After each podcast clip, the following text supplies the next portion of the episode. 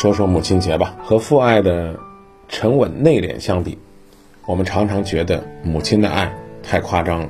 离开母亲太久了，才会渐渐的发现，这就是母爱。母爱总是太满、太用力，母爱至盛，多得无处安放。当我们渐渐长高，母亲的身形似乎在渐渐缩小，但是母亲的爱却不曾有半点的减少。不论我们长多大，走多远，也不论我们在家还是在天涯海角，母爱从来没有片刻的远离。像晨雾一样萦绕在我们周围，甚至陪伴着我们每一次呼吸，渗透在我们每一个细胞里。有的时候呢，我们会发现和父母的交流，尤其是妈妈的交流越来越少，因为爸爸还会用那个智能机，但妈妈不会。后来为了跟我们聊天他就开始学在手机上打字，带着老花镜。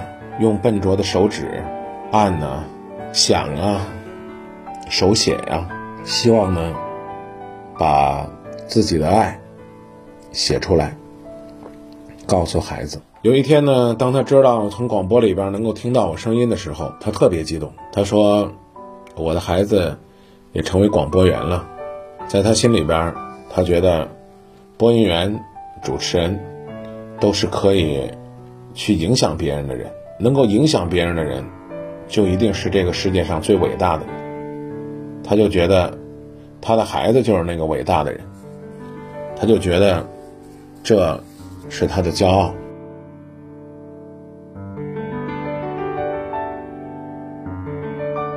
感恩自己身边一直陪自己成长的爸爸妈妈，感恩每一个爱我们的人。我们常说，乌鸦反哺。乌鸦反哺，羊羔跪乳，羊羔跪乳，其实就是因为我们总认为人一定是比畜生强的，一定是比动物强的。但有的时候呢，我们做的真的很差，很差。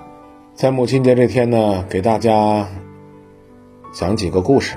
有一个村落都拆迁了，只有这个婆婆不肯走。断水断电不肯走，双倍的补偿无动于衷。只是有一次，电话线被掐断了，他就去电话局闹了一整天。回来之后呢，大家都叫他“疯婆子”。领导出马来做工作，街道出马来谈心，周围呢都夷为平地了，只剩下他，昏暗的屋子，寂寞的人。他守着一个电话。最后呢，他跟所有的人说了一句：“说要是真拆迁了，我就真的是个疯婆婆了，因为离家出走的女儿就回不到家了。”所以那些在爱情的故事里边，认为自己一个人可以仗剑走天涯的姑娘和小伙子，当你决意和你心爱的人私奔、离家出走的时候，有没有想过？家里边那个牵挂你的人是妈妈。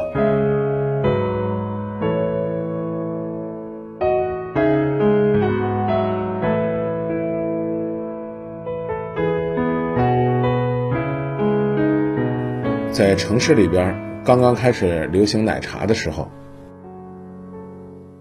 一个姑娘给妈妈买了一杯奶茶，因为那天。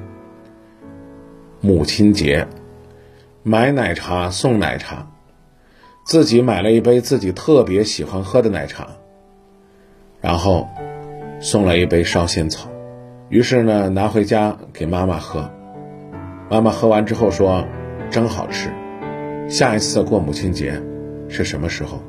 妈妈从来没舍得给自己买一杯奶茶，妈妈盼着再过母亲节。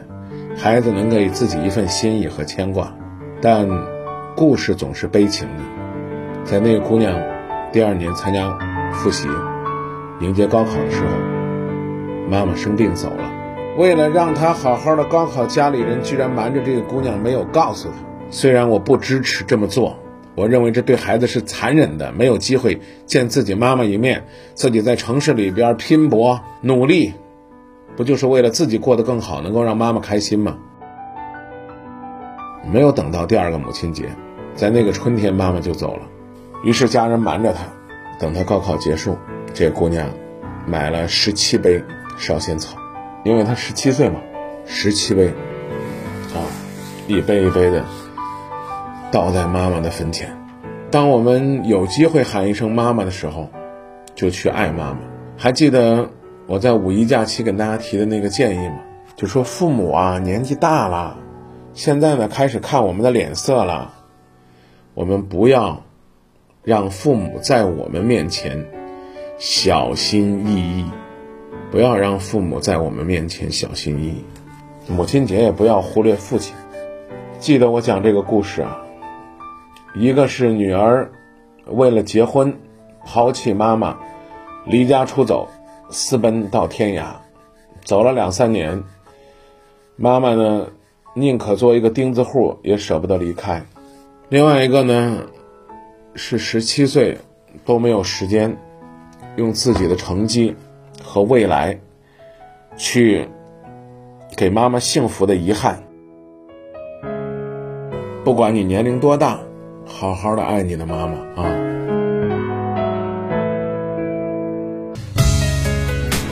感谢各位小伙伴通过语音的方式和我们一起来把握幸福。